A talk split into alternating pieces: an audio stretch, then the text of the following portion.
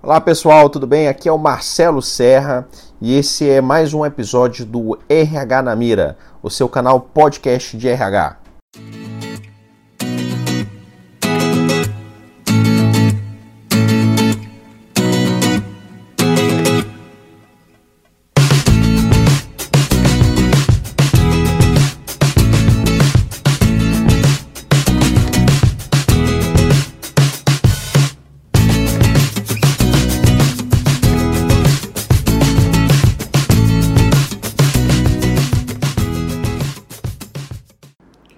Hoje nós vamos falar do e-social para quem está totalmente por fora. Primeiro é importante a gente saber o que é o e-social. Em síntese, é uma nova forma que o governo encontrou para armazenar e cruzar informações trabalhistas, previdenciárias e tributárias no local que eles chamam de Ambiente Nacional Virtual. E isso vai possibilitar a unificação de dados do Ministério do Trabalho e Emprego, Caixa Econômica Federal, Previdência Social e a Receita Federal. O e-social ele vai substituir várias obrigações que as empresas precisam enviar periodicamente ou precisam ter consigo, tipo o GFIP, MANAD, RAIS, livro de registro de empregados, CAGED, CAT, PPP, que são informações ou são obrigações que elas precisam apresentar para diversos órgãos fiscalizadores. Essa vai ser uma nova forma de atuação e conforme o próprio governo vai ser uma nova era nas relações de trabalho. E aí isso a gente vai pegar tanto a parte do empregado quanto o empregador e o governo. E aí se a gente for pegar isso para a nossa realidade, isso de fato é uma verdade. Uma vez que através do e-social vai ser possível atuar de uma forma mais ativa na fiscalização dessas relações de trabalho, garantindo os direitos dos empregados. E por falar em empregado, ele vai ser um, protagonista, ele vai ganhar um papel principal dentro dessa relação, uma vez que ele vai ter acesso direto a todas as informações que estão atribuídas ao seu CPF. Ou seja, ele vai saber se o empregador está de fato cumprindo com suas obrigações e se suas informações estão corretamente cadastradas no sistema. Se elas estão sendo informadas no prazo correto, e de uma certa forma eles vão agir aí como agentes fiscalizadores da própria relação de trabalho. O sistema do e-social ele vai unificar todas as informações de obrigações trabalhistas, previdenciárias, fiscais e tributárias das empresas em um único ambiente.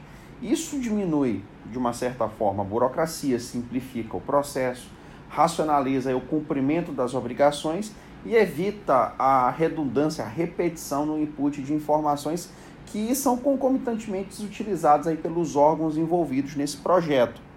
Imagina aí, eu tenho que cadastrar o número de PIS, não sei quantas milhares de vezes no momento da admissão do empregado, quando eu vou abrir uma conta de FGTS, é, eu preciso ter vinculadas as informações de CPF na Receita Federal, preciso ter na Caixa, enfim.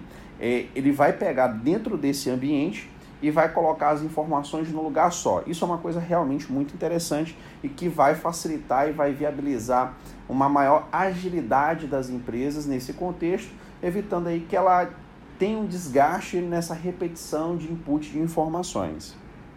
Mas no final das contas, a gente sabe que o grande objetivo aí do governo ele vai ser o, o efeito colateral dessa implantação do sistema, que vai ser o aumento da arrecadação financeira através do e-social porque esses dados todos vão ser cruzados. Estima-se aí que na implantação do e-social, apenas no primeiro ano, a arrecadação ela vai aumentar em torno de 20 bilhões. 20 bilhões.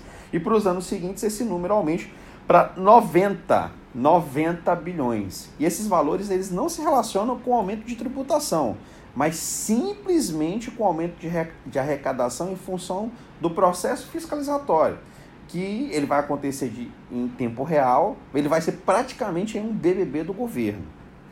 A gente pode perceber que o e-social é, vai ser uma forma mais ativa do governo fazer com que as empresas cumpram com aquilo que já está previsto na legislação. E todos aqueles jeitinhos que são dados aí no dia a dia das organizações já não vão caber mais nessa nova estrutura que é proposta pelo e-social. A legislação é a mesma, mas a forma de cobrar vai ser diferente. o que faz com que as empresas realmente necessitem rever os seus conceitos, suas práticas, seus procedimentos e até mesmo a sua própria cultura. Pois, se a gente levar em consideração as multas que são previstas, que poderão ser aplicadas através do e-social, elas podem de fato inviabilizar a longevidade de um negócio, seja ele de qual tamanho for. De uma forma prática, o e-social já entrou em vigor no começo desse ano para empresas que tiveram faturamento superior a 78 milhões de reais no ano calendário de 2016. E para as demais empresas, isso vai começar a valer a partir de julho desse ano. Basicamente, a gente já está em contagem regressiva, faltando aí menos de 120 dias para que as empresas desse segundo grupo, que são as empresas que faturaram menos de 78 milhões, elas já tenham iniciado e consolidado sua estrutura para implantação e adequação ao e-social. Cada informação transmitida para o e-social, ela vai ser chamada de evento e vão existir vários eventos que eles vão ser subdivididos nas seguintes categorias vamos ter os eventos iniciais, eventos de tabelas, eventos não periódicos e eventos periódicos. Então vamos aqui entender primeiro o que, é que são eventos iniciais. Como o próprio nome dele já fala, são os primeiros eventos, são as primeiras informações que serão transmitidas para o sistema do ambiente nacional, como a qualificação do empregador, que basicamente são os dados cadastrais do empregador, a estrutura administrativa e os dados dos empregados ativos incluindo aqueles que estão afastados pelo INSS. Já os eventos de tabelas, eles vão ser aqueles, aquelas informações que vão complementar os eventos iniciais, que vão tratar basicamente da, da organização da empresa, do ambiente de trabalho, dos cargos, salários, etc. Né? E o que, que é importante? Eles vão servir de base para a validação dos eventos não periódicos e os eventos periódicos. O que, que vão ser, o que, que chega a ser os eventos não periódicos? São aqueles eventos que vão ser transmitidos somente quando ocorrerem. Não existe uma data específica para que eles aconteçam. Mas a transmissão acontece sempre quando tiver o fato gerador. Eu não sei quando eu vou, por exemplo, admitir, mas eu sei quando eu tenho uma data definida, eu coloco essa admissão um dia antes e ele cadastra como um evento não periódico, porque não existe uma periodicidade definida de quando esse evento vai acontecer. Eu vou fazer uma mudança de função, eu vou dar um aumento salarial, eu vou desligar um funcionário. Eu não sei exatamente quando isso vai acontecer. Porém, na verdade, eu não sei qual a periodicidade que isso vai acontecer, mas sempre que ocorrer, eu preciso informar junto ao sistema. Já os eventos periódicos são aqueles que possuem uma data fixa para acontecerem, tipo folha de pagamento e os tributos oriundos dessa folha de pagamento. Inclusive, já possui até uma data de envio, que vai ser sempre no dia 7 do mês seguinte.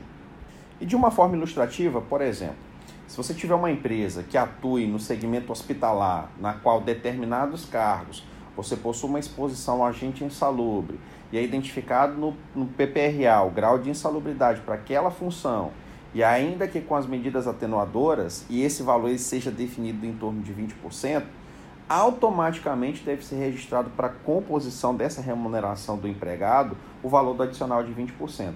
Mas Marcelo, e se o empregador ele decidir não pagar o adicional de 20%? Olha, por conta própria, ele não, não deve fazer isso somente se ele conseguir comprovar através de um laudo que subsidie essa tomada de decisão dele. O que, de fato trate, né, retrate a realidade de não haver mais o risco para a saúde do empregado para que justifique o fato dele não pagar esse adicional de 20%. Se ele fizer sem tomar todas as precauções, ele vai poder ser automaticamente aí, é, com essas informações cruzadas do sistema, no futuro, principalmente quando a gente já tiver a parte de saúde e segurança rodando, você vai ter esse cruzamento dessas informações e de repente é uma multa na certa, automática, diga-se de passagem. E eu falo isso fazendo uma pergunta para vocês. Como é que ele pode retirar o adicional de uma função se a própria empresa havia autodeclarado o grau de risco? E quais seriam as, a, a, essas, esses cargos que estariam encaixados respectivamente nesses agentes insalubres? O que de fato mudou o contexto para que este adicional fosse retirado. O que, é que a gente pode perceber e observar é que literalmente o buraco, na verdade, é muito mais embaixo, pessoal. E que existem várias informações que se cruzam. Algumas elas são mais perceptíveis e outras nem tanto. O que mais uma vez reforço é que faz-se necessário que as empresas elas mudem os seus processos e até mesmo a sua cultura para adaptação a essa nova realidade que bate aí em suas portas. E quando a gente parte aí para o entendimento dessa arquitetura, Ilustrativamente, ela é bem simples. Vai existir o ambiente nacional, que será o responsável por receber todas as informações, e essa comunicação com esse ambiente nacional ela, ela deve ser feita por softwares, ERPs, que são específicos das empresas e que já devem estar adaptados aí ao e-social. Quando a informação ela for transmitida, essa comunicação ela vai ser criptografada e vai ter uma assinatura digital através do certificado digital da própria empresa. Quando recebido o arquivo no formato XML, não havendo erro no recebimento do arquivo, vai ser emitido aí um número de protocolo que a empresa ela deve arquivar, de preferência, digo, juntamente com o próprio arquivo enviado para que ela conste no seu registro. Mas Marcelo, e se a empresa ela não possui um software de RH? Como proceder? Basicamente, é, existe uma expectativa que antes de que haja um início aí da, da, da implantação do e-social em julho para as empresas do segundo grupo, que o, o próprio o, o projeto em si ele vai disponibilizar um ambiente para que exista uma, uma inserção dessas informações direta no sistema. Mas assim, Marcelo, qual que vai ser a diferença de usar esse software ou de usar uma alimentação via esse sistema nacional que vai ser disponibilizado dentro do próprio e-social. É, basicamente, o que acontece é que quando você inclui as informações, você corre risco de haver erros no cruzamento destas no futuro. Isso vai poder gerar assim, alguns transtornos para as empresas, uma vez que a utilização do software antes dele gerar o arquivo que vai ser enviado para o e-social, ele possui vários testes de validação através do cruzamento dessas informações. E isso gera travas, que só permite que esse, esse, esse envio desse arquivo ele só aconteça se ele estiver totalmente de acordo aí com as exigências previstas no e-social. E aí, se por exemplo você enviar uma admissão de um empregado e não colocar o CPF dele por completo, a trava de segurança do software ele vai gerar uma mensagem de erro, não deixando você enviar o arquivo incompleto. Lembra o seguinte, todas as informações elas são autodeclaratórias, ou seja, a empresa é quem faz a transmissão dessa informação e ela é responsável pela informação é, ser correta. E se ela não for correta, ela também é responsável. Não, vai adiantar a empresa dizer assim, ah, eu não sabia, eu não vi. Existe uma tabela com diversas multas que vão ser aplicadas pela informação que não for transmitida corretamente ou que for transmitida fora do prazo. Por esse motivo, novamente, é importante que as empresas revejam todos os seus processos, adequem seus, seus procedimentos, invistam no seu RH, pois se elas não fizerem isso, o risco da perda financeira vai ser extremamente elevado. Eu estive recentemente aí no evento no qual o palestrante ele trouxe uma situação muito importante. As informações relacionadas à saúde e segurança, elas vão ser enviadas a partir de janeiro de 2019. Contudo, as informações que vão cruzar esses, com esses eventos que vão ser enviados em 2019, eles já vão começar a ser enviados a partir de julho desse ano. Ou seja, é importante que a empresa já comece a realizar todos os ajustes necessários para que não haja conflito dessas informações no futuro. Cada evento que vai ser enviado para o e-social, cada informação transmitida vai entrar para o registro da vida laboral do trabalhador. É importante lembrar que tudo vai ser feito a tempo e hora. E para reforçar essa ideia, vamos colocar no momento onde existe a vinculação de um CPF ao CNPJ, iniciando assim o pacto laboral, a relação de emprego. Para o e-social, se uma admissão está datada para o dia 5 do mês de maio de 2018, por exemplo, ela deve ser inserida no dia anterior à admissão, ou seja, no dia 4 de maio de 2018, todas as informações, todas bonitinhas, certinhas, já devem ter terem sido inseridas no sistema. Não vai ser mais possível, assim, a gente sabe, né, que acontece em algumas empresas que o empregado seja contratado, inicie suas atividades, se antes ter realizado todo o registro, ter feito o exame admissional, isso tudo você já vai ter que ter inserido no sistema.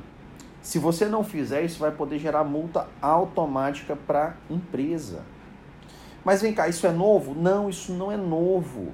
Isso já está previsto na legislação. Você não pode contratar sem fazer o exame admissional. Você não pode colocar para trabalhar sem você ter o contrato de trabalho assinado, sem ter a carteira assinada, sem ter feito todo o registro, ter a ficha de registro do funcionário, ter toda a documentação. Você não pode isso já é previsto na legislação. O que mudou foi a forma como as coisas estarão sendo procedidas daqui para frente. Não vai ser mais possível emitir aviso de férias junto com recibo de férias no dia em que o funcionário ele for entrar no período do gozo das férias. Não vai ser mais possível alterar o cargo de, uma, de um empregado sem que antes ele tenha realizado o exame de mudança de função. Em caso de acidente, a comunicação ela deve ocorrer dentro do prazo. Se eu pergunto para vocês, isso é novo? Não, isso não é novo, isso sempre teve na legislação. A forma da fiscalização mudou. E para cada desrespeito à legislação, pode ser gerada uma penalidade financeira para a empresa que pode chegar a mais de 180 mil reais. Mas, por exemplo, você pode perguntar, mas Marcelo, o empresariado ele não vai conseguir fazer do jeito que manda o figurino, do jeito que, que a legislação pede. Vamos seguir fazendo do jeito que a gente sempre fez. Eu digo ok, mas a escolha é sua. O negócio é seu, a vida financeira é sua. Isso pode comprometer a vida, a longevidade do seu negócio, pode comprometer seu fluxo de caixa, pode comprometer o quanto que seu negócio vai permanecer no mercado. Eu vou dar um exemplo rápido aqui para vocês. Se você conseguiu fechar um contrato para prestar um serviço cujo faturamento ele vai te dar mais ou menos aí um milhão de reais. Só que aí você tem em torno de 500 mil reais em custos operacionais e transporte, enfim. E esse serviço ele vai durar apenas 10 dias. Só que você precisa contratar 150 pessoas para trabalhar. Mas você só tem dois dias para contratar todo mundo, com toda a documentação e todos os exames periódicos. Além disso, o admissional, por exemplo, pode demorar três dias para ficar pronto. E aí você fazendo os cálculos, você, inclusive, você não tem dinheiro em caixa para arcar com as rescisões nos 10 dias subsequentes à realização do serviço. E a previsão desse recebimento do serviço que você realizou é só de 30 dias após a entrega do serviço executado. O que, que você faz? Você aceita o trabalho ou você recusa? Eu vou fazer uma conta básica aqui para vocês. A partir da implantação do e-social, você vai ter que inserir todos os dados e informações do empregado com um dia de antecedência em relação a esse início das atividades. Então você já perdeu um dia. E o exame admissional demora três dias para ficar pronto, por exemplo. Logo, o empregado ele só vai poder estar tá pronto para iniciar as atividades em quatro dias. Só que você já botou para iniciar em dois dias porque você disse que ia fazer. Logo, para cada trabalhador sem registro, pode ser aplicada uma multa de 3 mil reais. Então, se você tem 150 empregados e você não conseguiu efetuar todo o processo admissional para que ele esteja é, atuando no local de trabalho, conforme a previsão, com todo o registro feito no sistema, então automaticamente aí você já teria uma multa de 3 mil reais por empregado. 3 mil vezes 150, você já tem 450 mil reais de multa. De multa. Além disso, você vai passar os 10 dias, você vai demitir todo mundo, todos os colaboradores, e você não vai ter dinheiro para pagar ninguém. Porque você não tem dinheiro em caixa, a empresa só vai te pagar 30 dias depois, e o que, que acontece? Você não paga a rescisão em dia. Além de você estar sujeito a uma multa no valor de um salário em favor do empregado, você ainda tem que pagar mais R$ 170,26 por empregado que você atrasou o pagamento da rescisão. Passou o registro, já parei de fazer as contas, porque se você tem 500 mil em custo operacional e vai, vai ter que pagar 450 mil reais de graça para o governo, porque você não soube falar ou não, você vai ter todo um desgaste no desenvolver da obra, do, do serviço que você vai vai estar tá, vai tá executando, enfim. É, é, importante que você faça todas as análises é, e entenda como é que o e-social ele vai impactar o seu negócio. O e-social ele vai mudar a forma como, as empresas elas realizam os procedimentos delas, né? E mais uma vez eu falo para vocês, tudo isso está na legislação. Porém, agora a forma como isso vai ser cobrado é diferente. Vai ser mais rígida e vai impactar diretamente na vida das empresas, na vida do empreendedor, do empresário, enfim. Precisa-se ter uma atenção gigantesca enquanto a, quanto a isso. E aí, o que, que eu falo para vocês também? Apesar de todo o ônus, todas as obrigações, todas as sanções financeiro-pedagógicas, as empresas que se prepararem para a implantação do e-social e cumprirem com aquilo que está previsto na legislação, elas passarão a ter um maior equilíbrio na competitividade. Por quê? A gente sabe que o mercado está desleal e existem muitas empresas que são picaretas e que a, e a gente sabe também que é muito fácil, de uma forma unilateral, o empregador picareta ele utilizar do seu poder diretivo e manipular os seus custos através das privações nos direitos trabalhistas. E acaba compondo aí os seus preços de uma forma injusta e que inviabiliza outras empresas, aquelas empresas que andam na linha, que cumprem com a legislação trabalhista, que cumprem com as suas responsabilidades, que, que estão em dia com a relação é, patrão-empregado, empregado-empregador, de participarem e competirem de uma forma justa. E o e-social, através de, de todas essas medidas é, financeiro-pedagógicas, por assim dizer, como eu falei anteriormente, vai ajudar a equilibrar o mercado. Isso vai ser muito importante, vai ser um grande divisor de águas e isso para as empresas vai ser ótimo, simplesmente porque a partir de agora o mercado ele vai conseguir separar o joio do trigo.